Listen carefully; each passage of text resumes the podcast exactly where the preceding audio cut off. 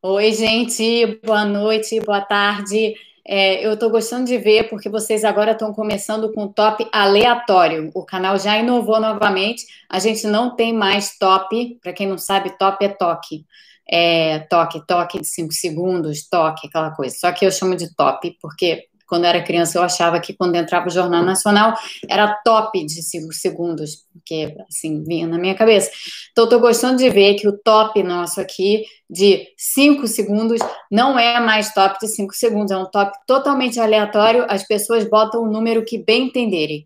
Então, seguindo essa regra, daqui para frente, assim será, tá? Quando eu falar para vocês, está na hora do top, aí vocês vão lá e vocês botam o número que vocês quiserem, entendeu? O Marco vai sempre colocar 78, porque esse é o número favorito dele, mas hoje teve 42, hoje teve, sei lá, 65, hoje, hoje teve de tudo aqui.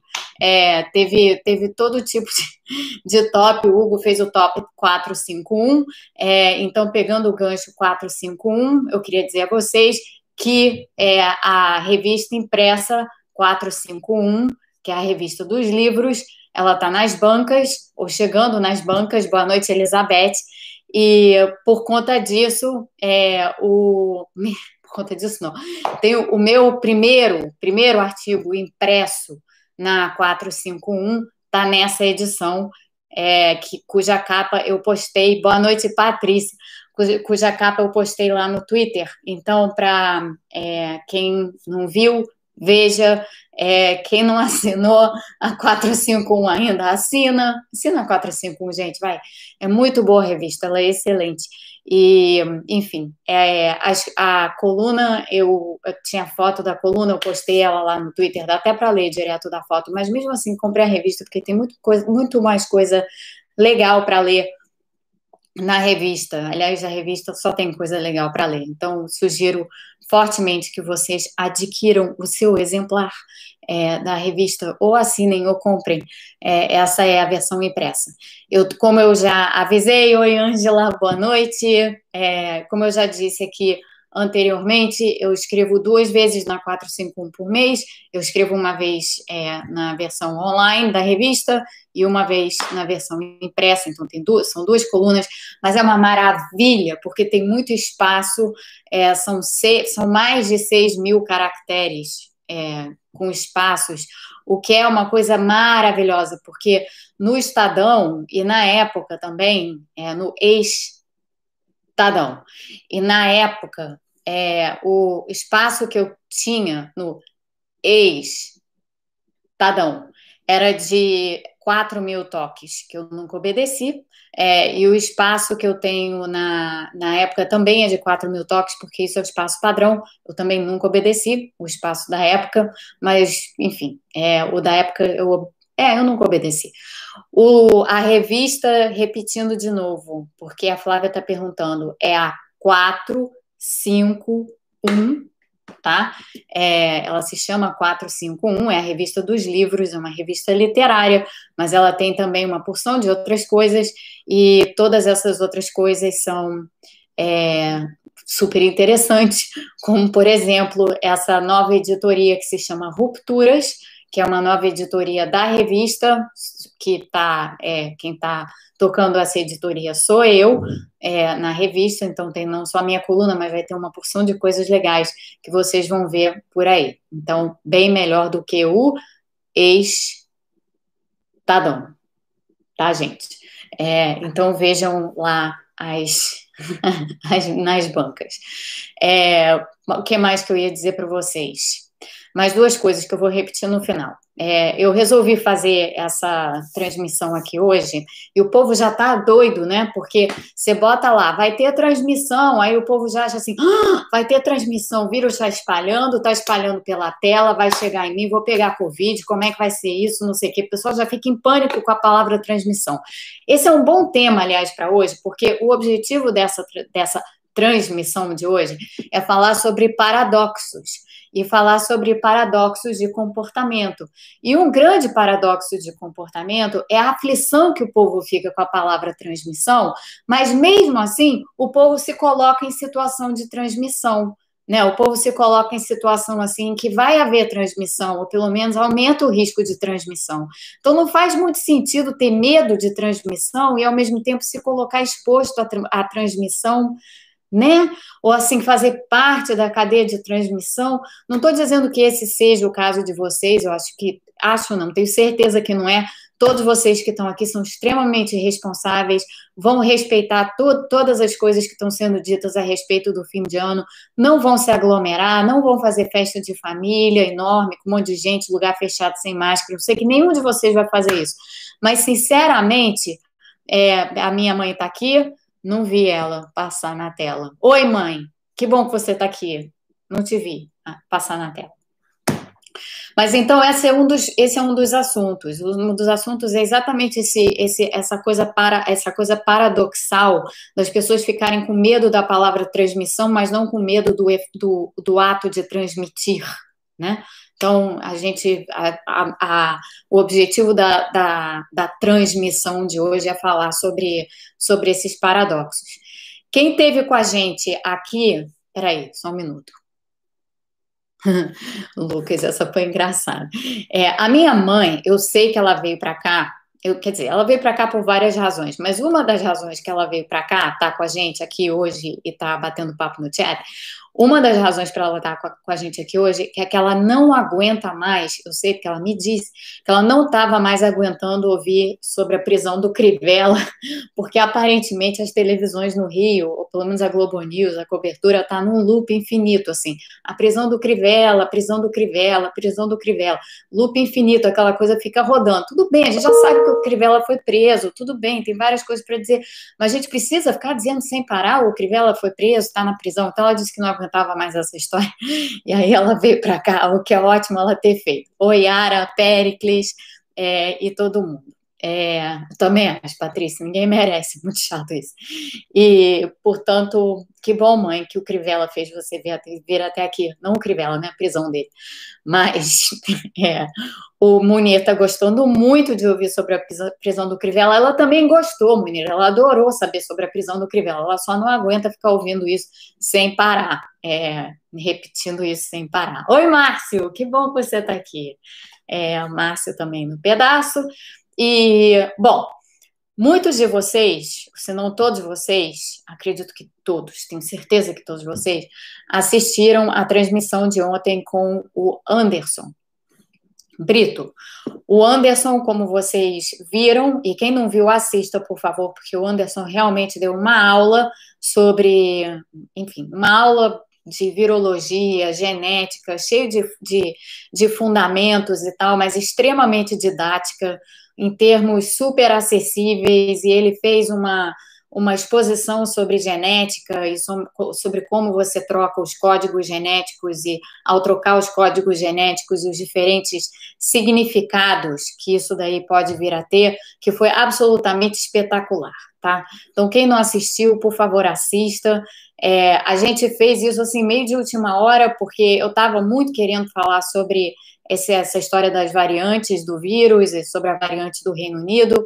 É, e aí eu entrei em contato com o Anderson de manhã e calhou que ele podia, então deu tudo certo e foi super bom. Então, é, o, o, Anderson realmente é fera, é, ele é, ele é craque mesmo, e, enfim, é uma pessoa com profundo, profundo conhecimento na, na, área de biologia, mas ele também é biólogo, então ele é, ele é realmente excepcional. É, das, das pessoas que eu já ouvi falar é, sobre esses temas, e esses temas eles são eles são difíceis, porque eles envolvem o conhecimento de uma linguagem própria, né? não só o virologia é, um, é, um, é uma área extremamente complexa, mas para além disso, tem toda a terminologia que se usa, que se você não está familiarizado com a terminologia, ela pode acabar confundindo muito. Então, ele explicou muito bem a diferença entre variantes e cepas, é, a, o que, que, são linhagens de vírus. Então, ele, ele deu uma explicação assim sobre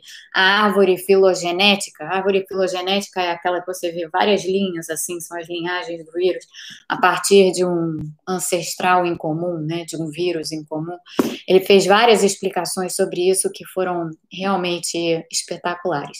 E sim, gente, é claro, tem uma curadoria aqui no canal. Né? Então, é, eu tenho por princípio chamar pessoas que eu sei que vão trazer informações boas e agregar coisas aqui para vocês.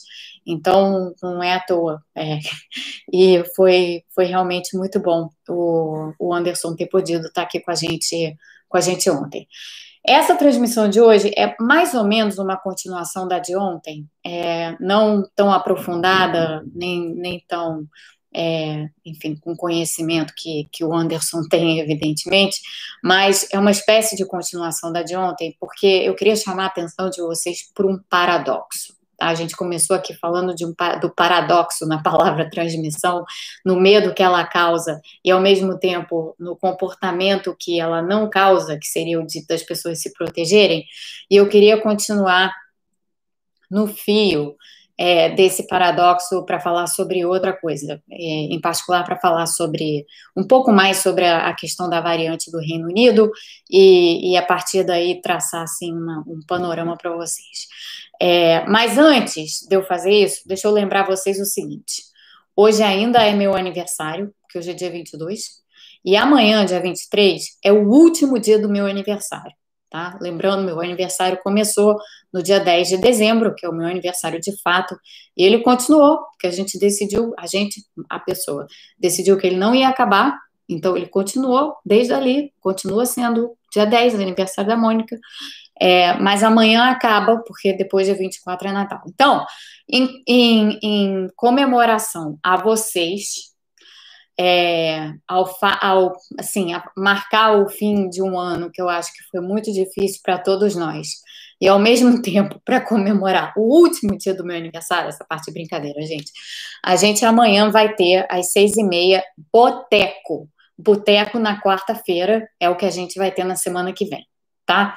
É, a partir daí, eu vou tirar umas férias na minha casa, assim, eu vou tirar férias exatamente onde eu estou sentada aqui. Vocês estão vendo? Aqui, tudo ao redor. vou tirar férias aqui, tá? Aqui tem outros cômodos na minha casa, evidentemente, né? Eu tenho um quarto, uma cama onde eu durmo. Não durmo sentada nesse escritório nem nada. Mas eu vou passar o resto do tempo aqui de férias, dentro de casa. É, e mais de férias assim, né? Férias, do jeito que eu tiro férias, que na verdade vou acabar fazendo várias, várias coisas. Em princípio, em princípio, eu não vou fazer transmissões. Isso é só em princípio, tá, gente? Porque se eu resolver fazer, eu vou fazer, tá?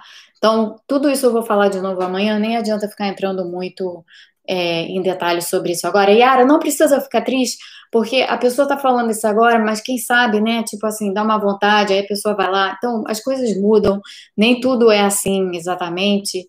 E obrigada, Ieda, pelos parabéns. Obrigada, Cláudia, pelos parabéns. Então, é muito possível que a gente volte, tá? Mas, de qualquer forma, a festa de... A festa não, porque esse ano não tem festa. Ah, o, o dia que vai marcar o fim de ano do canal é amanhã, tá, gente? É amanhã, seis e meia tá? Então venham com a bebida favorita de vocês, o Marco vem com todinho, alguns de vocês vão vir com vinho, tragam o que vocês quiserem. Opa, a pessoa tá batendo com o cotovelo aqui. Tragam o que vocês quiserem. A minha ajudante ali atrás, a minha ajudante ali, ó, que tá sempre comigo no boteco, a Mônica, que vocês estão vendo ali, ela vai estar tá vestida de uma forma especial se eu conseguir fazer o que eu tô fazendo, o que eu tô planejando fazer com ela. Então, realmente, vocês vão gostar. É, vai, vai ter música, tá? É, vai ter música amanhã. E a Rosângela vai trazer vinho, então isso é bom. E a Yara está dizendo assim: se eu conheço a Mônica um pouco, ela não vai resistir? Provavelmente não. É, bem provavelmente não. E, e é isso, gente. Então, vamos voltar à história das, à história das variantes. É, eu acho que eu não vou explicar de novo, porque eu acho que vocês já, todos já agora já sabem que variantes e cepas são coisas distintas, Né? Variantes são. Primeira coisa que eu acho que todos vocês agora já sabem, mas vale a pena sempre reenfatizar: vírus mutam. Ponto. Essa é uma, a mesma coisa que você falar assim: pessoas nascem. Se pessoas não nascessem, não seriam pessoas, porque elas não existiriam, né? Então, da mesma forma que a gente fala assim, pessoas nascem, vírus mutam. É isso que eles fazem. Se eles estão dentro de uma célula, eles mutam. Vírus são, por definição, parasitas de células. É isso que eles fazem na vida. Eles parasitam células. Vírus, assim, para colocar uma coisa um pouco shakespeariana e hamletiana na questão dos vírus, os vírus têm um problema existencial, porque a gente não sabe se eles são ou não são. Existe toda uma discussão sobre se os vírus são vivos ou não vivos, tá? Então, o vírus em si, é, eu, tô, eu tô super feliz que o Márcio está aqui, porque o Márcio é filósofo, e essa é uma questão, inclusive, para tratar com o Márcio, porque o vírus coloca diante de nós uma questão existencial. Aliás, é bem interessante fazer essa reflexão, por acaso eu fiz ela agora sem querer, mas é bem interessante pensar nisso, porque o vírus já coloca uma questão existencial para nós, porque ele nos força a confrontar a morte. Isso é fato. A gente está vendo isso acontecer. Né? É muito triste trágico, mas é parte da vida, porque se tem uma coisa que todos nós compartilhamos, gostemos ou não, minha mãe fica em pânico com esse tipo de papo, ela não gosta de ouvir essas coisas, mas se tem uma coisa que todos nós compartilhamos, é que todos nós vamos morrer um dia. E o vírus não confronta diretamente com essa questão. Aliás, eu li uma, um ensaio na The Atlantic, recentemente, eu não me lembro quem foi o autor, mas eu li um ensaio na The Atlantic recentemente que era excepcional sobre exatamente esse ponto. Como que o vírus colocou, a, forçou nós todos a reconhecermos a nossa própria finitude, que é algo que a gente sempre assim tenta ignorar, joga para o lado, tenta não pensar e tal. É, mas é isso, né? É, para botar uma coisa light aqui, o Danilo está me dando parabéns pelos 10 dias de aniversário. Obrigada, Danilo. Na verdade, são 12 já, amanhã serão 13. Esse número não é bom, de repente eu vou estender para 24, fazer 14. Vamos ver. É, ou pelo menos para uma parte, não sei, pensar aqui. Tem que pensar, refletir sobre esses assuntos, são muito difíceis. Mas voltando à questão existencial. Então, o vírus nos coloca, nos coloca diante dessa questão. É uma questão existencial mesmo. Mas o próprio vírus, o próprio vírus é uma questão existencial. Ser ou não ser, eis a questão. O vírus é meio isso, entendeu? Porque a gente não sabe se ele é ou se ele não é. Ele é vivo, ele não é vivo, né? Existe essa, existe essa, existe essa, esse questionamento. E, na verdade, o vírus, quando ele está fora de uma célula, ele é um parasita celular, né? O que ele faz na vida é parasitar a célula, na vida, né? A gente acaba usando os termos. O que ele faz é parasitar células. Se ele está fora de uma célula, ele nem muda, ou nem muta, nem se replica. Ele vira uma espécie de ser inanimado. Ele é um nada, ele não faz nada, absolutamente nada, se ele está fora de uma célula. Ele existe, né? Assim como o meu copo de tu, que está aqui em cima da mesa, existe para mim. Essa é uma realidade concreta para mim. Eu observo esse copo, eu sei que ele está aqui.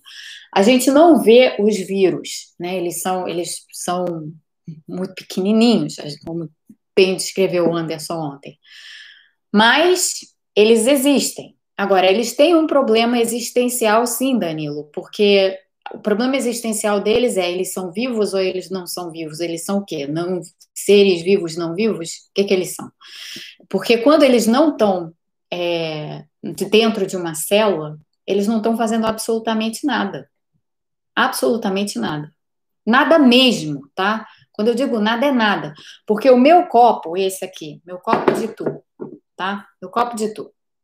Se ele estiver aqui em cima da minha mesa, esse meu copo de tu na verdade, o copo em si não vai fazer nada, mas a água que está dentro dele, eventualmente vai evaporar, ela vai fazer alguma coisa.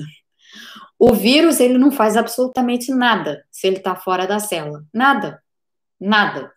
Então, tem uma questão aí, tá? Tem uma questão, tem uma questão importante aqui. A outra questão, Danilo, é a seguinte: ele não se reproduz. O vírus não se reproduz da forma como a gente usa a palavra reprodução. Como é que a gente usa a palavra reprodução? Reprodução, e, e sim, gente, isso aqui é uma aula de filosofia de Mônica misturada com virologia, misturada com um monte de outras coisas que sei lá onde é que a gente vai parar hoje. Tá meio boteco isso aqui, mas eu prometo que amanhã vai ser mais boteco do que hoje. Mas o, o vírus ele não se reproduz da forma como a gente se reproduz. Como é que a gente se reproduz? Nós somos seres multicelulares, né? Mas a nossa vida começa numa única célula. Ou na junção, se a gente quiser pensar assim, de dois zigotos, né? Então, de, um, de dois gametas, de um óvulo e de um espermatozoide. Eles se unem e eles formam algo, uma, uma, un, uma célula, uma célula. Então, todos nós começamos a nossa vida como uma célula só. A partir desse momento, o que, que a célula faz? A célula começa a se dividir. A se dividir. Ela começa a se reproduzir, dividindo-se. Né? Começa o processo de mitose da célula. Tem o processo de meiose, mas eu não vou entrar nisso, não, porque isso, é, isso vem antes. Então, começa o processo de mitose. E o processo de mitose e de diferenciação celular que ocorre a partir daí, ele é um processo de reprodução, ele é um processo de reprodução celular. Quando a gente pensa, por exemplo, em todos os outros seres vivos que habitam esse planeta, todos são assim. Se a gente pensar nas bactérias e na vida das bactérias, as bactérias se reproduzem da mesma forma. São seres unicelulares que se reproduzem como? Dividindo-se. Então, de uma bactéria vão nascer duas absolutamente iguais. A bactéria se clona. Ela se clona. Ela faz uma cópia exata dela própria. Os vírus não são assim. Os vírus não são assim. Os vírus são muito esquisitos, porque o que, que eles fazem? Eles entram dentro de uma célula e eles, ao entrarem dentro da célula, ele só tem, como muito bem explicou o Anderson ontem, mas eu vou mostrar desenhos. Tá aqui, ó. Eu já mostrei esse para vocês. Tá aqui o, o coronavírus. O que, que tem o coronavírus? Ele não tem nada. Ele tem essas. Ele, ah, quer dizer, tem algumas coisinhas. Ele tem essas espículas, essa proteína das espículas. Ele tem uma membrana aqui fora. Ele tem uma outra membrana aqui dentro que protege o RNA dele, tá? RNA, falamos muito sobre RNA ontem. Então, o RNA está lá dentro. Qual é a função do vírus? O que, que ele quer? Ele quer entrar dentro da célula e pegar esse RNA aqui e injetar esse RNA dentro da célula. Para quê? Aí vem a história da replicação, que não é exatamente reprodução, como a gente pensa. Como é que é isso? Ele injetou o RNA, a partir do momento que ele conseguiu injetar o RNA dele dentro da célula, esse RNA vai começar a produzir separadamente. Olha como isso é diferente de um processo de reprodução celular. Esse RNA injetado, ele vai começar a produzir todas as partes do vírus, as demais proteínas, a partir do código RNA. Então, lembra que o Anderson explicou muito bem o que é o RNA. O RNA é um código, tá? Ele codifica ele, ele, tem, ele possui, né, aquele, aquela fita de RNA, possui genes, esse, esses genes codificam proteínas, que uma vez traduzidas e transcritas pelos mecanismos celulares, vão expressar essas proteínas. Então, vão constituir as partes do vírus. Lembra que eu falei para vocês? Partes: proteína spike, proteína membrana, proteína envelope, proteína nucleocapsídeo, que envolve o RNA aqui dentro, tá? Essas são as duas das proteínas estruturais desse vírus. Então, o que, que o vírus vai fazer? Injetar o RNA na célula, e depois que injetar o RNA na célula, ele vai começar a. Esse RNA ele vai começar a fabricar as partes diferentes para depois reacoplá-las todas e formar um novo vírus. Vocês estão entendendo? Ele não se divide o vírus. O RNA, quando entra dentro da célula, ele não se divide, como a gente tem um processo de divisão celular. Não é assim. Ele entra na célula e a partir dali ele usa, começa a usar os mecanismos da célula, os mecanismos de tradução genética da célula, para produzir todas as partes que ele precisa para fazer novas, novos vírus. E esses novos vírus que são feitos e que são acoplados e depois saem de dentro da célula, todo esse a célula vira uma verdadeira fábrica de vírus, tá? Só para vocês entenderem o que, que é. O RNA, uma vez dentro da célula, ele transforma a célula numa fábrica de vírus. Mas não é uma fábrica de vírus como um processo de reprodução celular. É como se fosse uma linha de montagem. Você vai ter pedaços do vírus que vão sendo produzidos ao longo do caminho, é, usando esses mecanismos todos de, de transcrição e tradução genética que a célula tem. E depois vai ter um momento em que aquela linha de montagem vai montar um novo vírus. Aquele novo vírus montado não vai ser igual, não vai ser idêntico ao vírus original cujo RNA entrou na célula. Então, isso é completamente diferente de um mecanismo de reprodução celular, porque no mecanismo de reprodução celular, quando a célula se divide, ela faz um clone dela mesma. É uma cópia exata, fiel, é a mesma célula. Quando um vírus faz esse processo de linha de montagem e fabricação de várias partículas virais dentro da célula, ele não produz cópias idênticas. As cópias têm mutações. O processo de replicação viral naturalmente envolve mutações. Não existe replicação viral sem mutação. Tá? Então, é, uma repro, é, uma, é, é um mecanismo totalmente diferente do que a gente imagina quando a gente fala de reprodução. O que é curioso, e de novo traz de volta essa, essa reflexão existencial. O que, que é essa coisa que se apodera das nossas células e fabrica de uma forma absolutamente é, em desalinho com a, com a, maneira como a gente sabe que seres vivos se reproduzem, mas fabrica essa coisa totalmente em desalinho, dessa forma, como se fosse mesmo uma, uma, uma, uma espécie de linha de montagem. Literalmente, é uma fábrica produtora de partículas virais. É, então, o, o, esse, isso daí já suscita esses questionamentos também, entendeu? O, o, o vírus serve para quê? O que, que qual é a função dele? Qual é a, a função? Ele, ele próprio não tem consciência de sua função. Mas o que, que ele está fazendo? Ele está parasitando uma célula, usando os mecanismos dessa célula para formar uma fábrica de montagem viral a partir dessa fábrica de montagem viral, vão ser montados vários vírus a partir do original, todos eles diferentes entre si, porque todos eles vão conter mutações. Todos. O processo de mutação é inerente ao processo de replicação.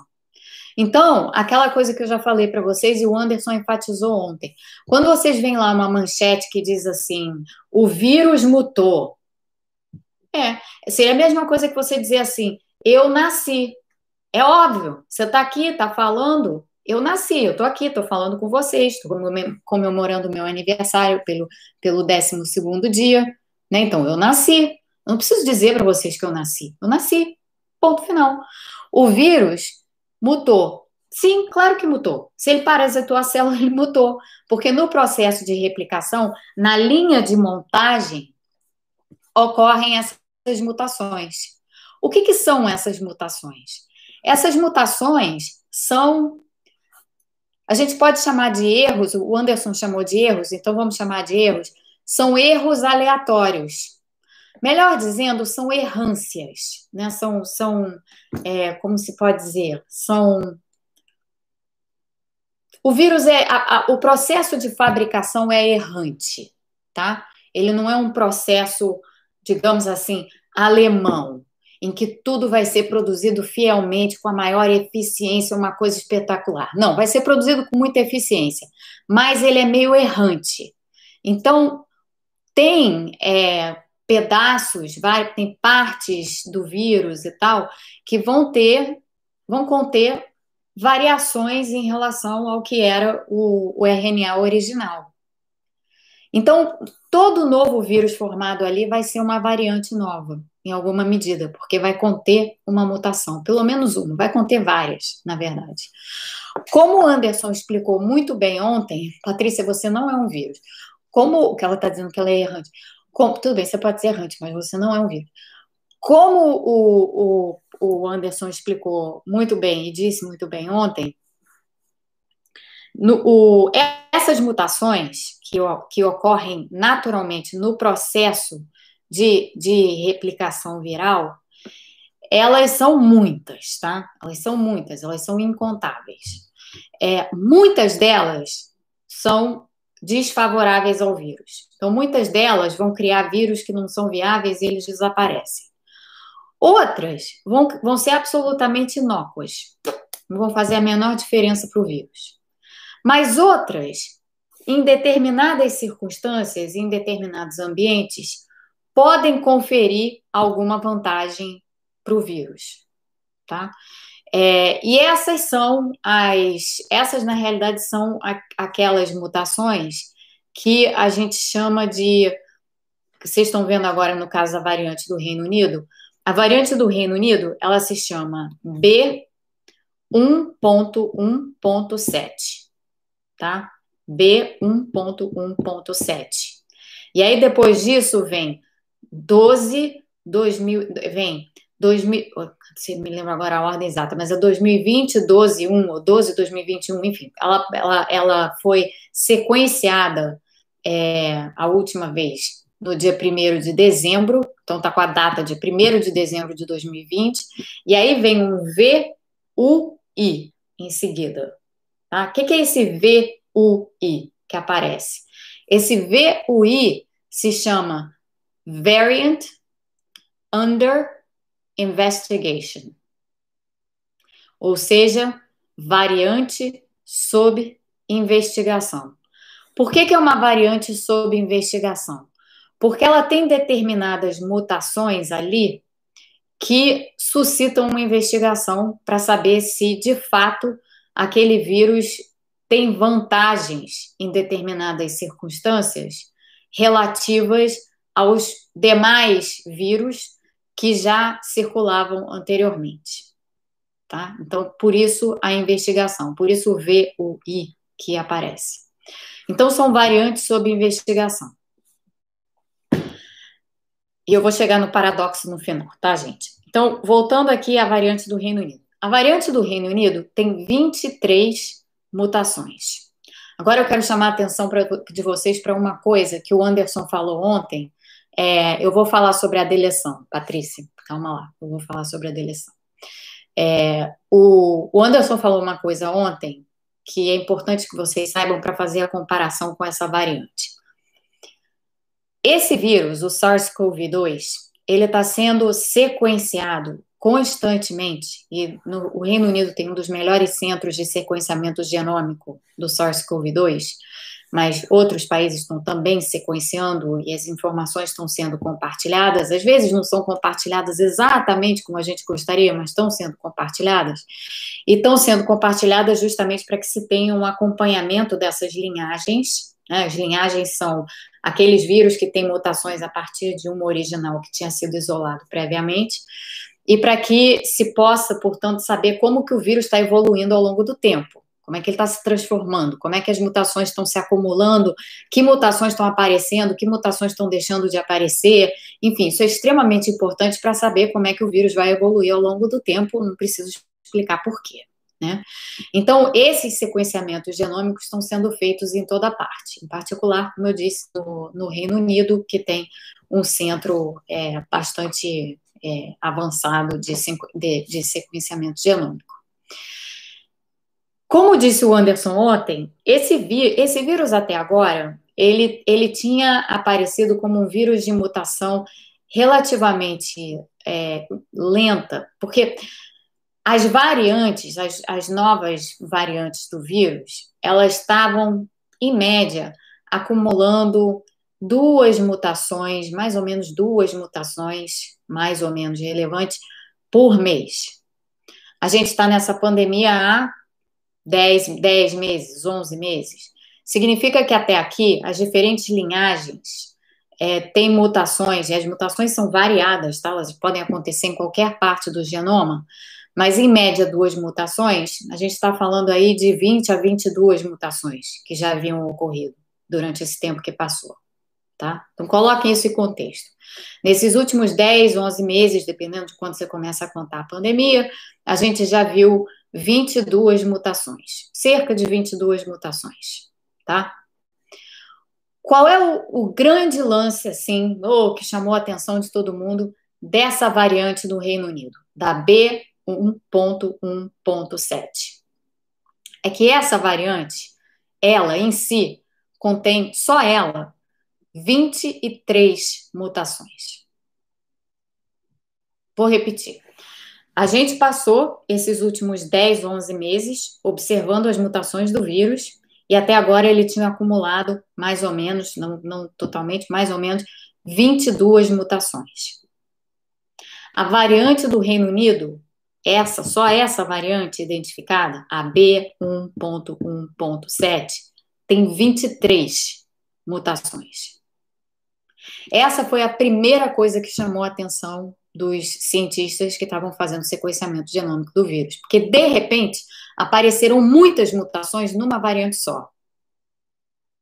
Especula-se que a razão para isso tenha sido, isso o Anderson mencionou ontem, tenha sido é, porque essa variante surgiu ou em pessoas imunodeprimidas, e portanto o vírus teve mais oportunidades de se replicar de tal forma a se adaptar mais ou menos naquele ambiente de uma pessoa, do corpo de uma pessoa com uma imunossupressão qualquer, ou ou e ou é, o vírus ele teve ele, ele sofreu essas mutações em alguém que teve covid por um período muito longo. Então onde o vírus ficou residiu no corpo da pessoa e teve várias oportunidades diferentes de replicação e mutação numa mesma pessoa e desse modo, teve a, a, também, aleatoriamente, essa capacidade de adaptação. Ela surgiu aleatoriamente, essa capacidade de adaptação. Então, assim, tem várias especulações sobre por que, que de repente, apareceu uma variante com tantas mutações, quando a gente estava vendo o vírus acumular cerca de duas mutações por mês. Tá? Então, essa é a primeira coisa que chamou a atenção dessa, dessa variante no Reino Unido. A segunda coisa que chamou a atenção é, Pericles, tem o pessoal lá da USP, USP que faz o sequenciamento genômico do SARS-CoV-2. É, o que se sabe até agora, que o Pericles está tá perguntando quantas mutações tem, tem no Brasil. O que se sabe até agora é que o vírus que está no Brasil é mais ou menos o mesmo vírus que estava na Europa, mas a gente não sabe se essa variante do Reino Unido já chegou no Brasil ou não. Esse ponto é muito importante vocês manterem na cabeça para a gente voltar a ele no final, tá? Então, esse vírus, é, essa variante do vírus tem 23 mutações. Tem um monte de mutações. 23 tem várias. Várias dessas mutações são trocas de aminoácido, tá? Troca de um aminoácido por outro. Lembra que ontem o Anderson explicou, e eu já tinha falado sobre isso antes, que essas trocas de aminoácido, quando você troca um aminoácido por outro numa determinada posição do genoma, dependendo da posição do genoma, que gene, em que gene aquilo acontece, se é que acontece num gene, é, pode afetar a proteína, a conformação da proteína, o que afeta a função da proteína. É, se não, tem outras, tem ou não tem outras consequências, às vezes não tem consequência nenhuma, tá? Então, essas 20, dessa, mas dessas 23 mutações encontradas nessa variante do Reino Unido, tem duas mutações em particular que são que estão sob investigação porque elas já haviam sido identificadas anteriormente em outras linhagens de vírus do SARS-CoV-2. SARS Geralmente elas estão associadas, e aqui eu vou citar para vocês uma coisa. Tem um paper que eu vou disponibilizar em seguida, é um preprint, tá, gente? Então, é um paper que não passou ainda por peer review, não passou por revisão de pares. Ele se chama, vou dar o nome aqui para vocês, e depois eu posto como link aqui no canal. Ele se chama Recurrent Emergence and Transmission of SARS-CoV-2 Spike Deletion Delta H69 V70. Meu Deus do céu, o que, que ela acabou de falar para gente?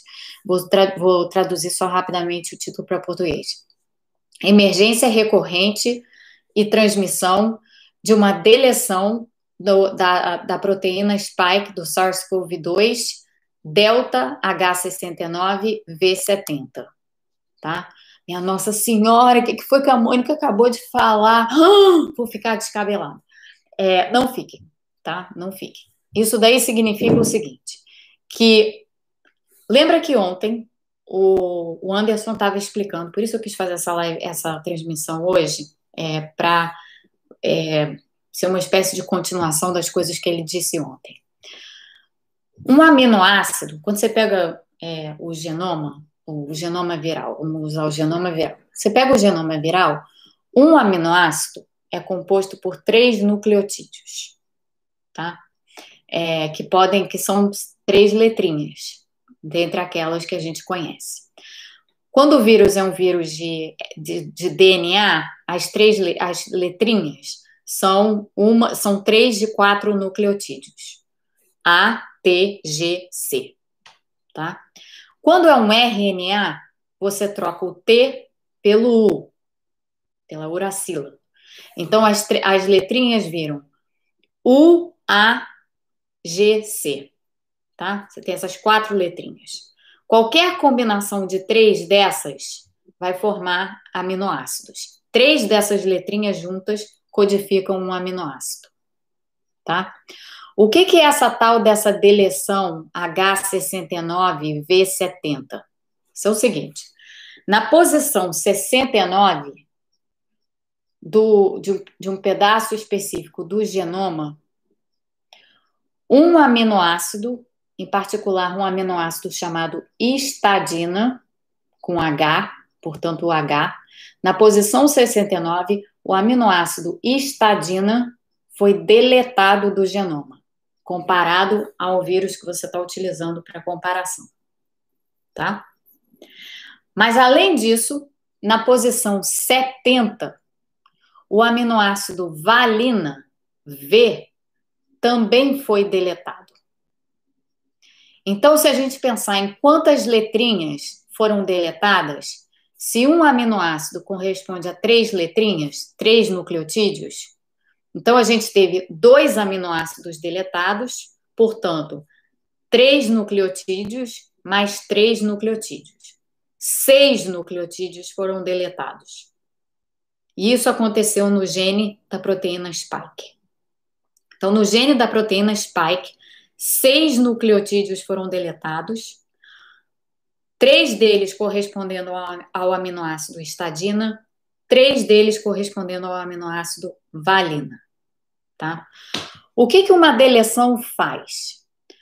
Quando você tem uma deleção genética, quando um aminoácido desaparece, isso também afeta a conformação da proteína. Nesse caso específico, que eu não vou saber desenhar, essa proteína, só lembrando, ela é uma, um objeto de três dimensões, ela é um objeto tridimensional. Ela tem reentrâncias e protuberâncias, tá? Esses dois aminoácidos que foram deletados, eles faziam parte de uma protuberância da proteína. E essa pro protuberância especula-se, por favor, sublinhe essa palavra, especula-se que essa protuberância tornava a proteína spike mais visível. Lembrando, a proteína spike, gente, vocês já tem que estar familiarizados com ela, é essa daqui na superfície, né, que é, é alvo de todas as vacinas. Essa protuberância que havia, que existia, quando esses dois aminoácidos eram presentes, estadina e valina, essa protuberância, ela tornava a proteína spike mais visível para o nosso sistema imune, em particular para determinadas células do nosso sistema imune inato, tá? Então a gente não está falando de anticorpos aqui. A gente está falando de outras células do nosso sistema imune. Especula-se que com a deleção desses dois aminoácidos e, portanto, com o desaparecimento dessa protuberância na, prote na proteína spike, gerada por esses dois aminoácidos, a proteína spike pode ter se tornado. Tudo isso é em potencial, tá, gente? Tudo isso é especulação. A proteína spike pode ter se tornado menos reconhecível para o nosso sistema inato. Ou seja, esse paper que eu citei para vocês, vou ler de novo o nome dele. Recurrent Emergence and Transmission of a SARS-CoV-2 Spike Deletion H69V70, tá? Esse paper, o que ele faz é analisar a partir das, das, da literatura existente sobre essa deleção específica nas várias análises genômicas que já foram feitas, o que, que ela de fato é, então eles identificam essa protuberância e identificam na literatura alguma relação entre o desaparecimento dessa protuberância e uma possível resposta do sistema inato, que não é mais a mesma, porque a protuberância desapareceu e a proteína agora ficou menos óbvia é, para o nosso, ficou menos visível para o nosso sistema imune do que ela era antes. Então, a especulação sobre essa deleção, por isso ela está sob investigação, é de que essa deleção em particular pode ajudar o vírus a evadir o nosso sistema imune tá? De novo, isso é normal acontecer num processo de mutação viral, mas ela está sob investigação, essa deleção em particular, porque ela pode ter essa implicação, e se tiver essa implicação, essa é uma implicação relevante.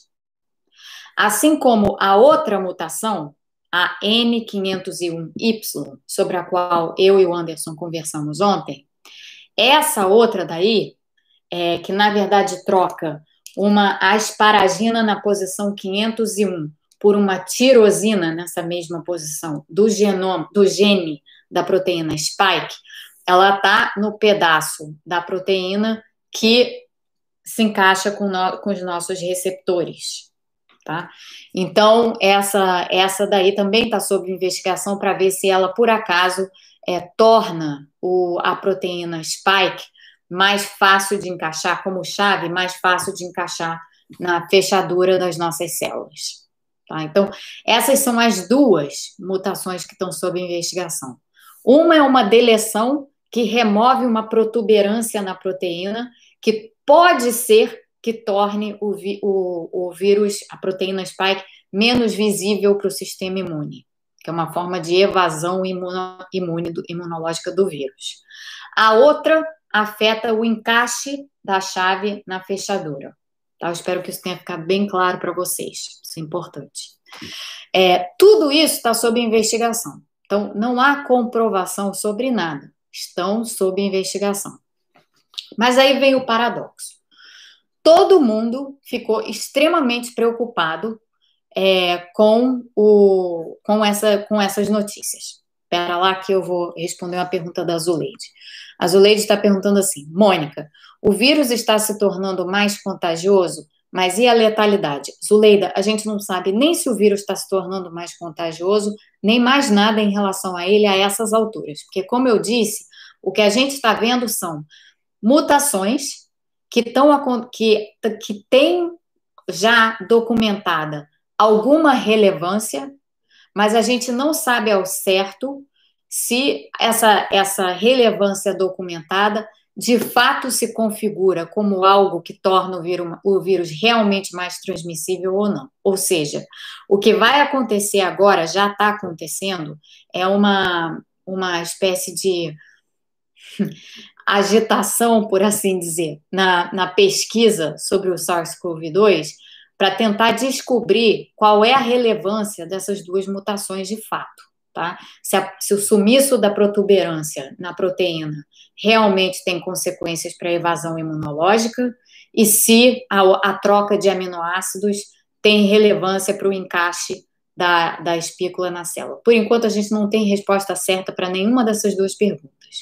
Menos ainda para se a doença está ficando mais ou menos letal. A gente não sabe. Em princípio, se diz que não, tá? A gente não tem. São, porque, afinal de contas, são duas mutações que a gente está tratando aqui. Não é um número suficiente de mutações para tornar o comportamento do vírus substancialmente diferente do que ele era antes. Em tese, mas a gente não sabe, tá? Isso daí está sendo investigado nesse exato momento de forma absolutamente é, é, né, volumosa, assim, em vários laboratórios tentando pesquisar a mesma coisa, tentando entender qual é a relevância dessas duas mutações em particular. Então, não dá para responder a sua pergunta ainda com nenhuma com nenhum grau de certeza.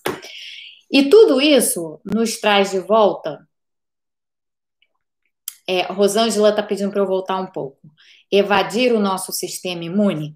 Sim, Rosângela, porque lembra que o nosso sistema imune ele vai ser capaz de reconhecer uma proteína num determinado formato. Se de repente aquela proteína ela muda de formato, talvez o vírus, talvez a, a, a, o nosso sistema imune tenha dificuldade de enxergar todo, todo o, o, o pedaço alienígena ali que não pertence a, ao nosso corpo, que está presente lá. Então, no caso de uma deleção, você tem uma proteína que tem uma protuberância tô, tô péssima, não tenho é, coisa para fazer desenho, vou usar o caderninho da TT. Então, imagina assim. Imagina que antes a proteína, muito mal desenhada, tá? Imagina que a proteína antes era assim. Ela tinha essa protuberância aqui, tá?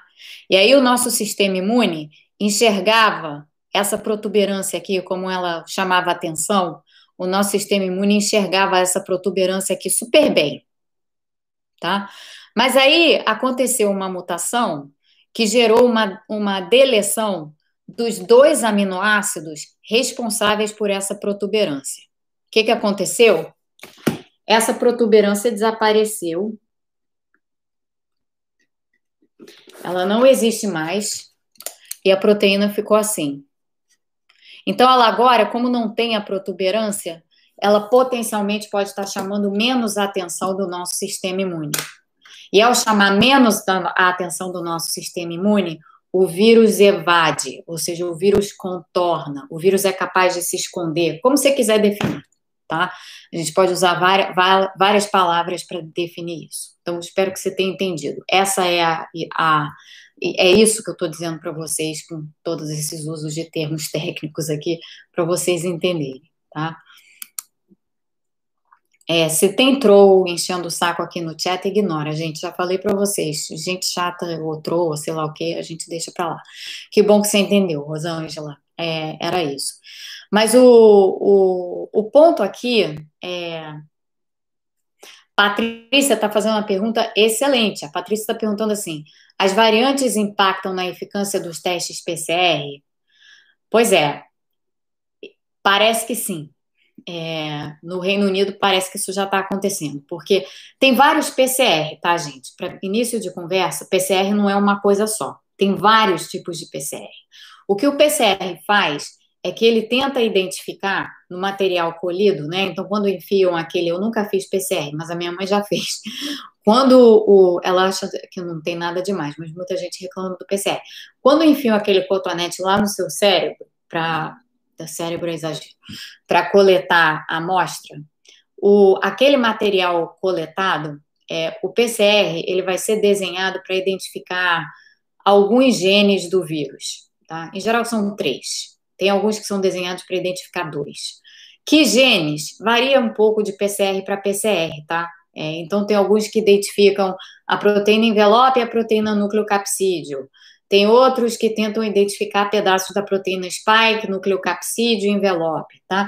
Esses pedaços aqui do vírus, tá, gente? Aqui é spike, aqui é a membrana, aqui é envelope, nucleocapsídeo é o que envolve o RNA, tá? Então, eles vão estar tentando identificar os genes responsáveis por essas proteínas. Só que, se uma delas, digamos que seja a spike, sofreu mutações consideráveis e o PCR está identificado para tá, tá feito para identificar a proteína numa determinada conformação e de repente aquela conformação mudou e o gene mudou, porque o gene vai ter deleções, vai ter trocas de aminoácidos, vai ter uma porção de outras é, informações ali que não estavam presentes e que não estão presentes no desenho do PCR, o, o, pode sim haver impacto na capacidade de detecção do, do vírus no desenho do PCR, tá? Então, a resposta para a sua pergunta, Patrícia, é que potencialmente sim. Isso é outra coisa que está sendo avaliada nesse momento no Reino Unido em particular, porque os PCRs mais utilizados lá é, usam um dos genes que, que, que, é olhado é exatamente o gene da proteína spike.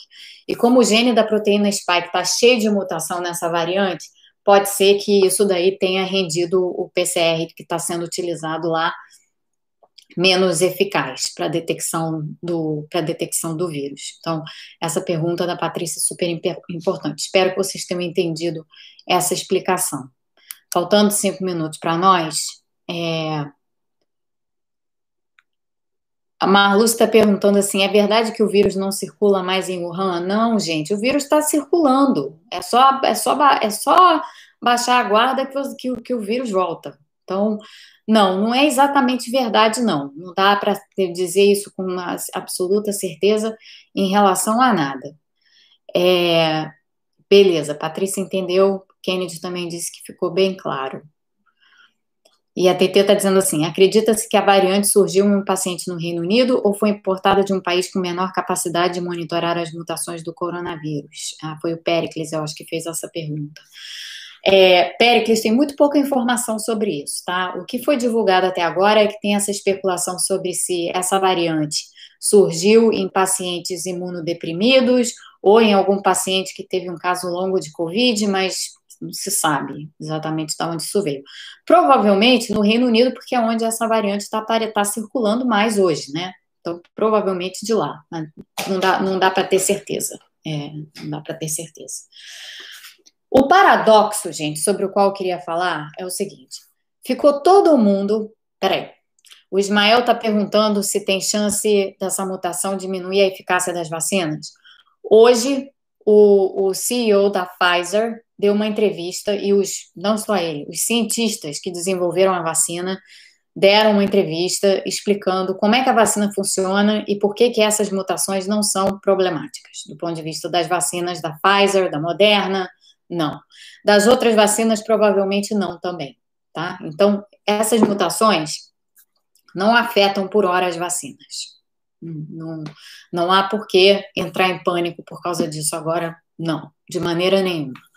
Mas afetam, podem afetar, né, o, o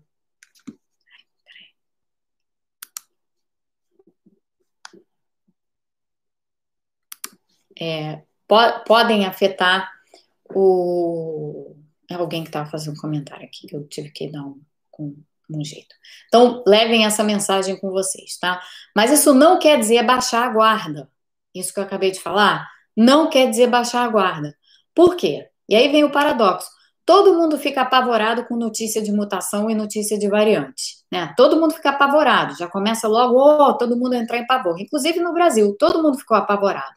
Agora, na hora de se proteger, na hora de não se aglomerar, na hora de se não meter na praia cheia de gente, na hora de não ir para o barzinho com amigo lá, tomar cerveja no meio da rua com um monte de gente em volta, nuvens de vírus assim circulando no ar, né? Assim, aqueles, aquelas nuvens que a gente pensa em desenho animado sobre a cabeça da gente, estão lá ela nos bares aglomerados, gente. É o ar livre ou não? Tá tudo ali é, cheio, de, cheio de nuvem de vírus circulando, nuvem aerossólica de vírus.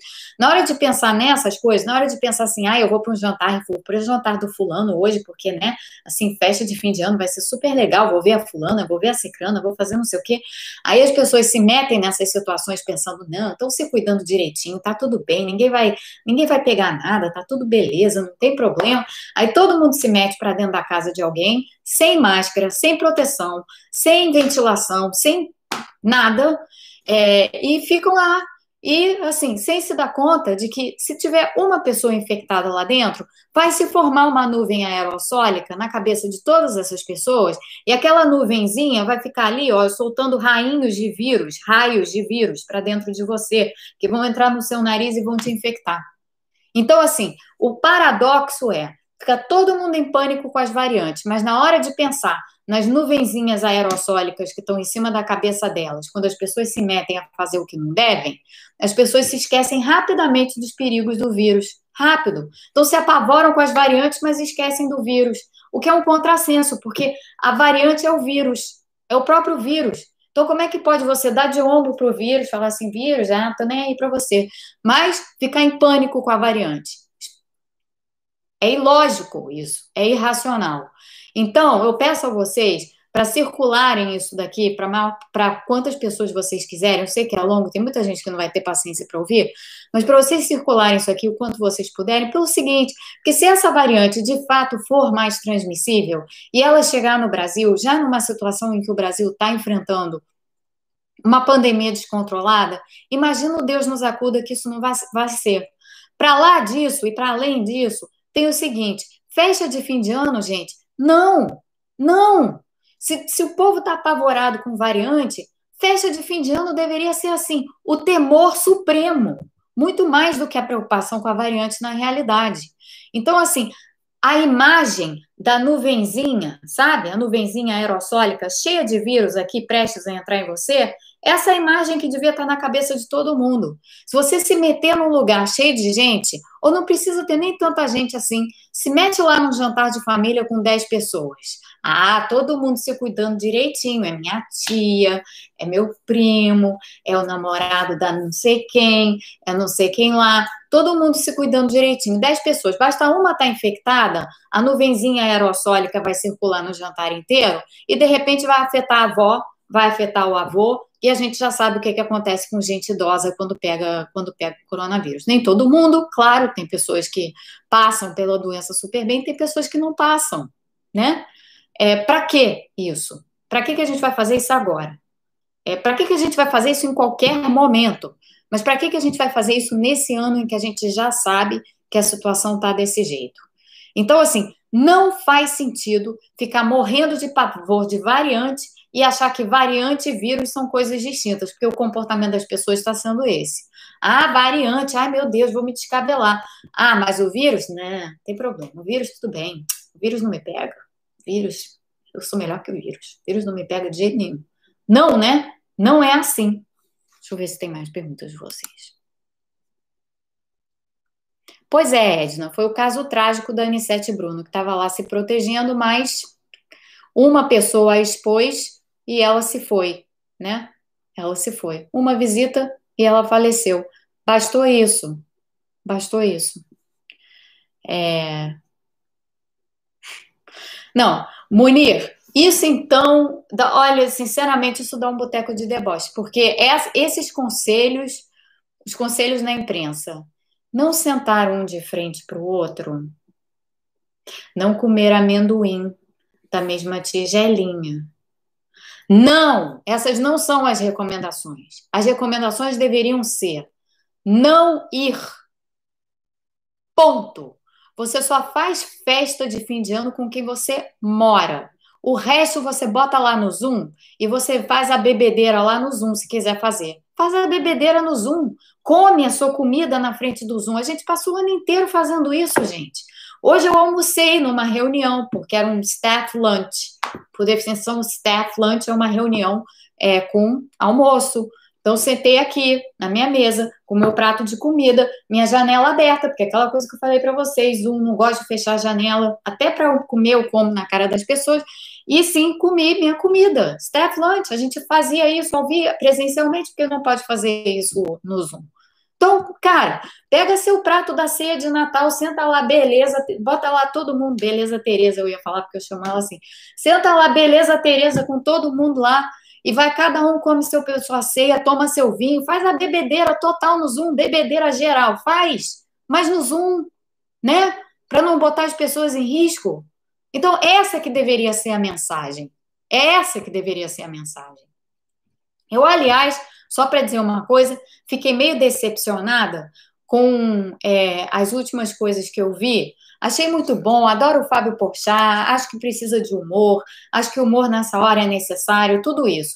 Mas realmente achava que, apesar de ter tido o programa de vacina na semana passada, era preciso uma mensagem contundente em toda a imprensa, inclu incluindo no programa Roda Viva, que é um ótimo programa, mas tinha que ter havido uma mensagem mais contundente a respeito dessa história das festas de fim de ano. E a mensagem contundente é: não é não sentar um de frente para o outro, não. É simplesmente não estar com outras pessoas que não estão na sua roda de convivência diária. É isso que é disso que se trata, gente. E por quanto tempo uma pessoa infectada transmite o vírus, Ângela? São vários dias. São vários dias. Então, assim, a chance de você ter vários casos de Covid, porque as pessoas vão fazer festa de fim de ano, é enorme. É onde elas estão acontecendo, tá? É onde elas estão acontecendo. Olha aqui o Marcelo, Marcelo dizendo assim: dentre seis parentes meus infectados, um faleceu. Sinto muito, Marcelo. sinto muito, muito mesmo. É, mas você vê, são, esses, são essas as coisas que estão acontecendo. Então, tem, tem, que, tem que continuar fazendo o que a gente está fazendo. E, gente, numa boa, faz bebedeira no Zoom, cara. Qual é o problema de fazer bebedeira no Zoom? Povo vai lá, leva seu vinho, leva seu sei lá o quê, se enche de todinho, que nem o, que nem o, o, o Marco faz, e acabou. A gente vai fazer isso aqui no canal amanhã. Tudo bem, nós somos muitos aqui, tem muita gente, 539 pessoas, não dá para botar todo mundo no Zoom, assim. Mas, né, família dá, família, amigos e tal. Então, essa que tem que ser a mensagem, todo mundo deveria estar tá insistindo nessa mensagem. Eu concordo, Patrícia, com isso que você falou aqui na tela, é, concordo também com o que a TT disse, concordo totalmente. Não tem graça, não tem graça você fazer um programa de humor nas vésperas de um Natal, onde, primeiro, muitas pessoas não estarão à mesa porque ou estão hospitalizadas ou faleceram, muitas famílias perderam muita gente. Não tem graça nenhuma isso. Não tem graça tampouco a perspectiva de que as pessoas vão se aglomerar e vão colocar a elas próprias em risco e a outras, e a outras pessoas em risco. André, corta o que você quiser desse vídeo e bota no grupo da família. O que você quiser. Aliás, isso vale para todos vocês.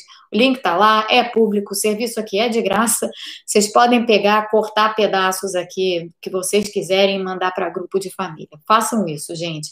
O Natal vai ser triste para muita gente, tá? Não tem humor nesse Natal. Não tem humor.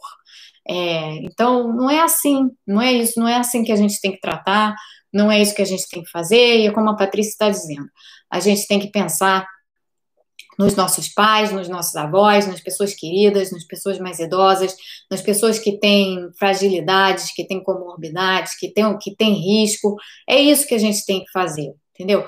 É fazer, se divertir, a gente pode se divertir online, a gente passou o ano inteiro fazendo isso, pelo amor de Deus, faz mais um pouquinho, aguenta um pouco mais, as vacinas vão chegar, vão chegar com atraso no Brasil, sim, mas vão chegar, tá? Então, é, fica aqui o meu apelo absoluto, o meu apelo total para que vocês espalhem essa mensagem, porque essa que é a mensagem, essa que é a mensagem importante nessa hora. É, eu acho que, que deveria estar sendo passada em massa pela imprensa.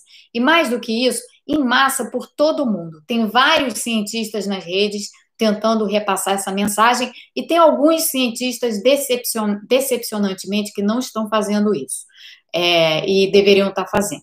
Então, o, o, a mensagem principal é essa, tá?